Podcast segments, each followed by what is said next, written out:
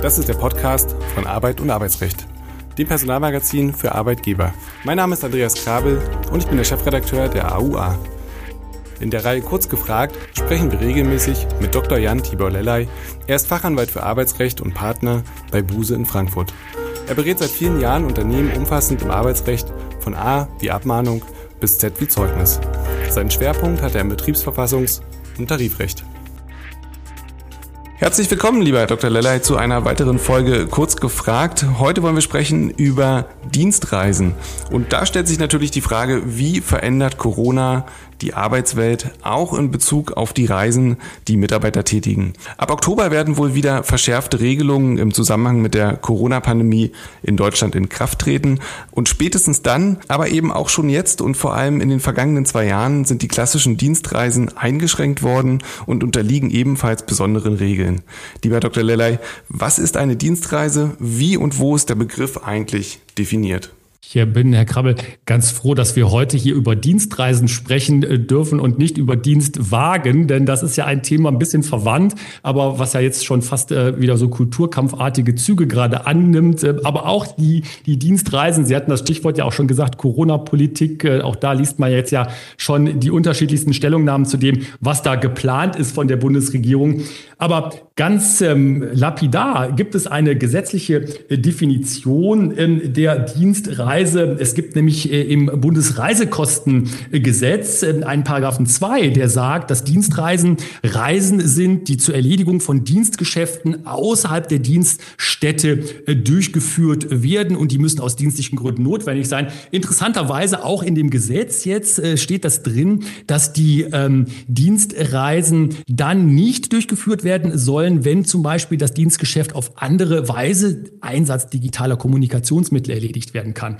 Aber kurz und knapp definiert die Dienstreise eine Reise zur Erledigung von Dienstgeschäften außerhalb der Dienststätte, außerhalb der Arbeitsstätte. Also wenig überraschend, ähm, eine sehr weite Definition, logischerweise. Es gibt natürlich dann verschiedene Anlässe für Dienstreisen, aber wo und in welcher Form sollten interne Regelungen hierzu niedergelegt werden? Ich denke, jedes äh, gut geführte Unternehmen, wo eine gut äh, aufgestellte HR-Personalabteilung am Werk ist, hat entsprechende Regularien, interne Regelungen, haben Sie ja schon richtig angesprochen, ähm, Herr Krabbel. Das kann in den ähm, verschiedensten ähm, Bereichen ähm, gemacht werden, zum Beispiel als Anlage zum Arbeitsvertrag oder auch klassischerweise eine Betriebsvereinbarung. Es gibt übrigens auch Tarifverträge, wo sowas geregelt ähm, ist.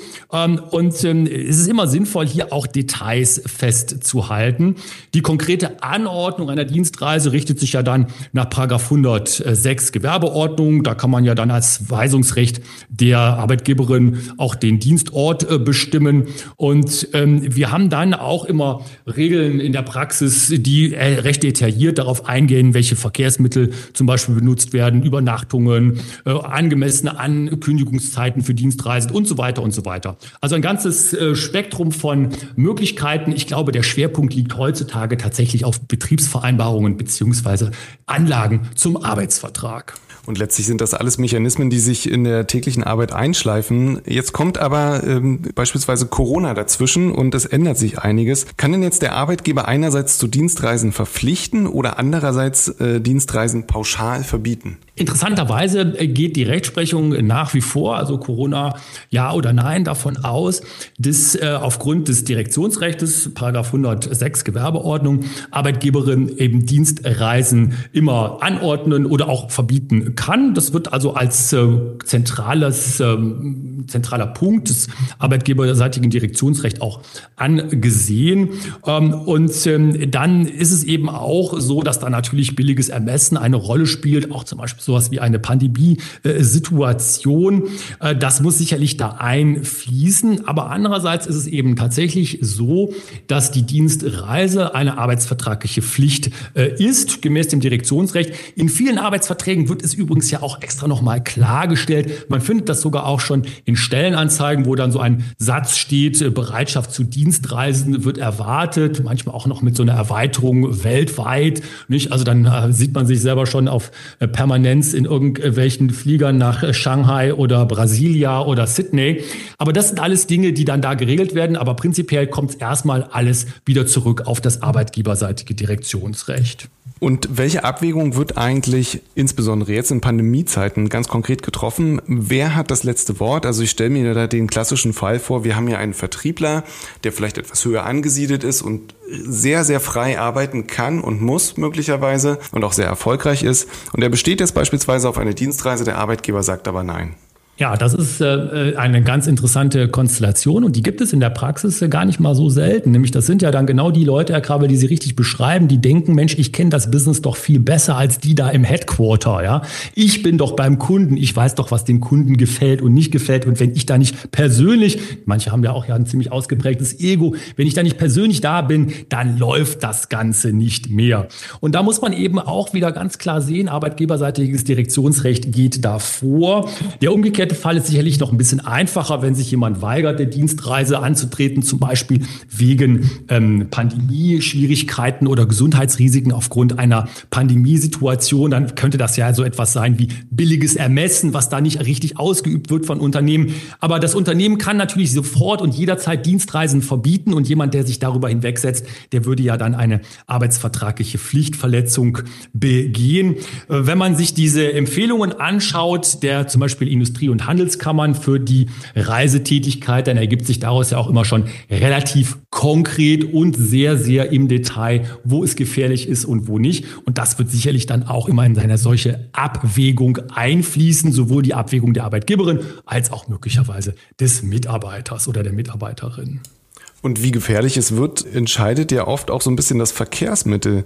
Wer bestimmt eigentlich, was da gewählt wird? Auch da ist der Grundsatz der, dass Arbeitgeberin bestimmt. Es gibt auch da in dem Bereich ja kaum ein Unternehmen, wo es nicht auch Üblichkeiten, zumindest Üblichkeiten gibt, aber auch eben ganz konkrete Regelungen. Das ist ja teilweise sogar fast ein bisschen wie eine Klassengesellschaft, will ich mal so etwas ähm, schwierig hier, schwieriges Wort, aber manchmal hat man ja schon so den Eindruck, dass eine Klassengesellschaft da aufrechterhalten wird. Da gibt es also Leute, die dürfen erster Klasse in der Bahn fahren und andere dürfen das nicht. Da gibt es Leute, die dürfen Business Class fliegen und andere dürfen das nicht. Da gibt es Leute, die dürfen sich ein bestimmtes ähm, Auto ausleihen und andere, die dürfen nur einen Golf sich ausleihen. Also da gibt es schon ähm, ganz interessante Abstufungen. Erstmal ist es so, dass die Arbeitgeberin das bestimmt und ähm, häufig wird es dann auch festgelegt, zum Beispiel in der Dienstreise äh, Betriebs Vereinbarung äh, und ähm, da gibt es dann die entsprechenden Tatbestände und danach wird es dann auch sehr, sehr genau umgesetzt. Äh, und ähm, man hat auch, glaube ich, in letzter Zeit gemerkt, dass ähm, Stichwort Going Green da manchmal weniger mehr ist. Man also auch zum Beispiel auf Flugreisen verzichtet und da lieber in die Bahn sich setzt äh, und vielleicht auch auf das Auto verzichtet, lieber sich in die Bahn setzt. Das ist ja alles eine ähm, Rolle spielt das und das wird ja auch mit dem arbeitgeberseitigen Direktionsrecht und auch dann gegossen in die Dienstreisevereinbarungen umgesetzt. Und Sie haben vorhin ja schon schillernde Ziele genannt, die natürlich nur per Flug äh, erreichbar sind. Ähm, wie unterscheidet sich eigentlich die Reise nach Deutschland? Quasi, ich habe einen, einen Inlandstermin ähm, äh, von einem Auslandstermin. Also worauf muss ich da als Arbeitgeber besonders achten? Der ganz wichtige Punkt, der eine Rolle spielt, ist ähm, häufig der sozialversicherungsrechtliche, weil da kann es ja zu Schwierigkeiten kommen. Unterstellen wir mal, das alles andere haben wir ja abgedeckt. Nicht? Wir haben eine wunderbare Dienstreise-Policy. Jeder weiß, wie und wo und wann und mit welchem Verkehrsmittel er sie wohin fliegen oder fahren äh, darf. Das haben wir also alles. Und dann ist ja ein weiterer, in Anführungszeichen, Risikobereich der Dienstreise, wenn etwas passiert. Und das ist ja das Sozialversicherungsrecht Rechtliche, was dann eine Rolle spielt. Äh, innerhalb der EU ist es unproblematisch. Da gibt es entsprechende äh, Verordnungen, äh, die dann ähm, letztendlich dazu führen, dass die sozialversicherungsrechtliche Abdeckung, also der sozialversicherungsrechtliche Schutz gewährt ist.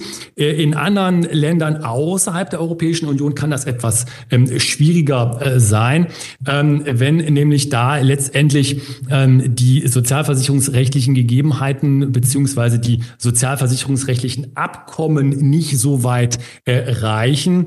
Ähm, man kann also hier davon ausgehen, dass bei kurzfristigen Dienstreisen bis zu einer Woche das unproblematisch ist. Bei längerfristigen äh, Terminen muss man sich dann überlegen, inwieweit man da, ähm, da gibt es ja auch Möglichkeiten mit den berühmten Bescheinigungen ähm, gemäß den EU-Verordnungen für einen sozialversicherungsrechtlichen Schutz zusätzlich noch sorgt. Was passiert jetzt eigentlich ganz praktisch bei einer Erkrankung des Arbeitnehmers während der Dienstreise? Dienstreise und wie ist jetzt in Pandemiezeiten möglicherweise vorzugehen, wenn eine Quarantäneverpflichtung ähm, oder Anordnung dem äh, Mitarbeiter äh, mitgeteilt wird und er sich quasi nicht bewegen kann oder darf. Ganz wichtiger und erster Punkt ist ja immer der, dass man das mitteilt dem Unternehmen, der Personalabteilung oder dem Vorgesetzten. Das muss immer sofort und unverzüglich als erstes passieren. Es gibt ja da verschiedene Gründe auch äh, dann, die dazu führen, dass die Dienstreise vorzeitig, kurzfristig beendet werden muss. Man muss nach Hause zurückkehren muss. Ähm, manchmal ist es ja auch ganz angebracht, gar keine große äh, Verpflichtung. Aber da ist es sicherlich so, dass man als erstes daran denkt, die Arbeitgeberin zu äh, informieren mit einer entsprechenden Arbeitsunfähigkeitsmeldung. Ähm, und dann geht es immer in die Richtung, dass gesagt wird, was gibt es da an erstattungsfähigen äh, Kosten, die damit verbunden sind. Also die Rückreise, manchmal ja sogar auch der, der Rücktransport, äh, wie man sich da gesundheitlich fühlt. Das kann ja auch manchmal schwerwiegender äh, sein.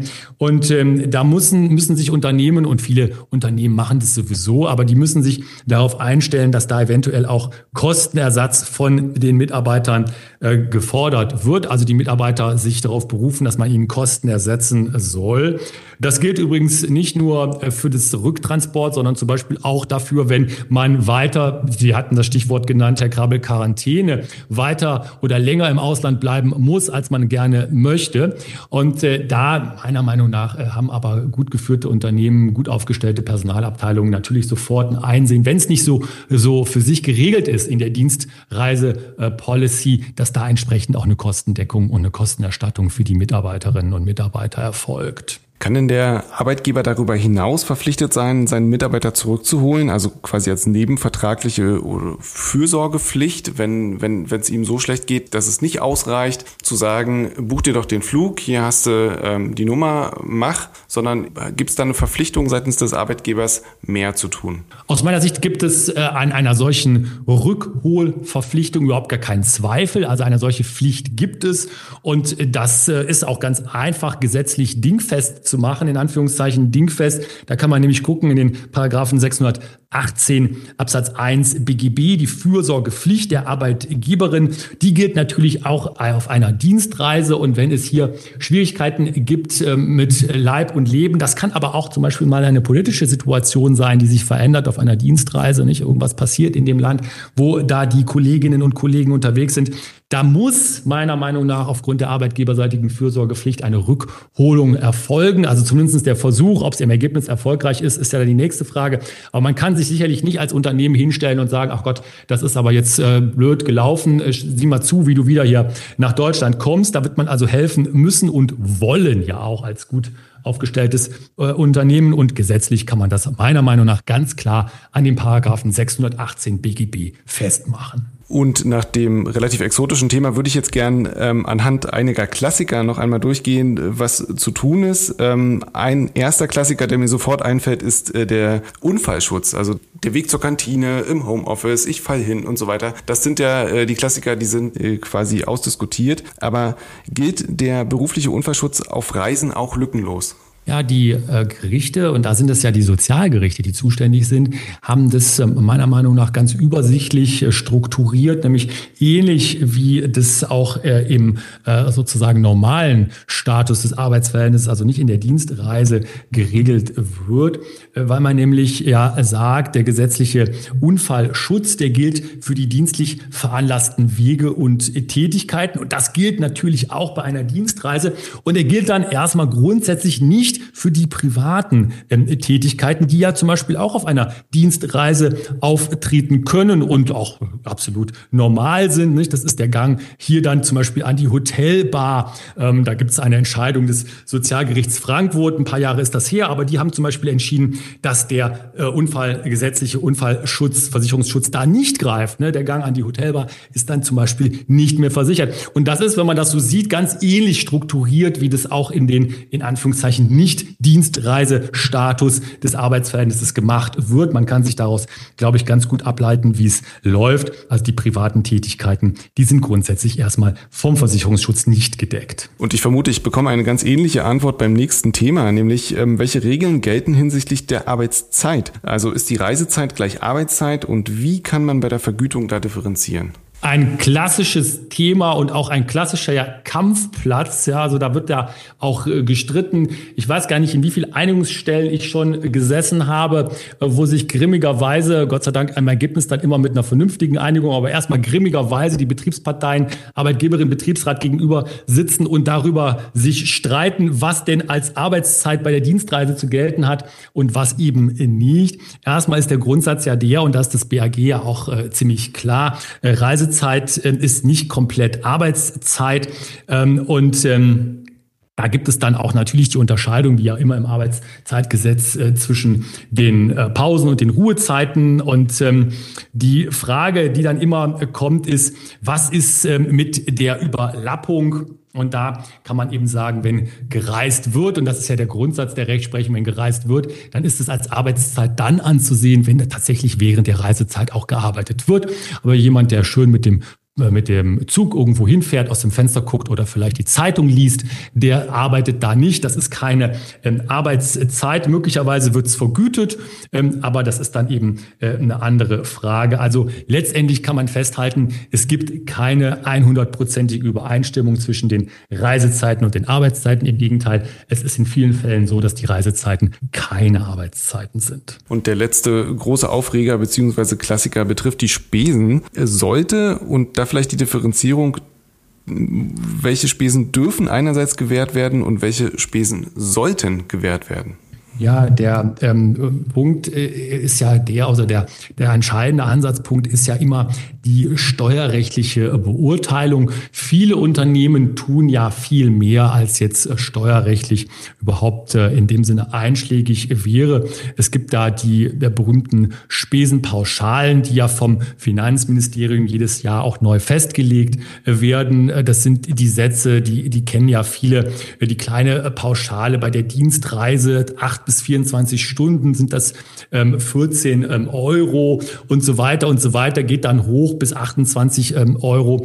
Ähm, das sind aber, muss man ganz offen sagen, ja so die Mindestsätze nicht und das ähm, sind die Dinge, die viele Unternehmen ja schon längst hinter sich gelassen haben und wesentlich mehr da tun. Ich glaube, das ist auch ein Zeichen von einer guten Unternehmenskultur. Das darf natürlich nicht äh, ausarten und nicht zu einem Spesenrittertum führen, aber das tut es ja in den ganz, ganz überwiegenden Zahl der Fälle ja gerade nicht. Und hier kann man sich, finde ich, als Unternehmen auch schon mal großzügig zeigen äh, und äh, die Wertschätzung auch über sowas wie eine gute Ausstattung auf Dienstreisen, ähm, zum Beispiel Beispiel mit der Wahl von Hotels ist das ja auch so eine Frage. Oder auch der Wahl von Restaurants, wo man essen geht oder essen gehen darf. Da kann man, denke ich, sich auch äh, als Personalbereich äh, überlegen, ob man da ein Zeichen setzt der Mitarbeitermotivation. Das zahlt sich meistens aus. Und im Sinne der Wertschätzung würde ich gerne auch die letzte Frage noch stellen. Sollte man den Arbeitnehmern gestatten, Dienstreisen mit dem Urlaub oder mit privaten Tätigkeiten vor Ort zu verbinden? Und wenn ja, wie kann man da trennen? Wie gestaltet man das aus? Ich denke, das ist ein ähm, Punkt, der ist wichtig und richtig.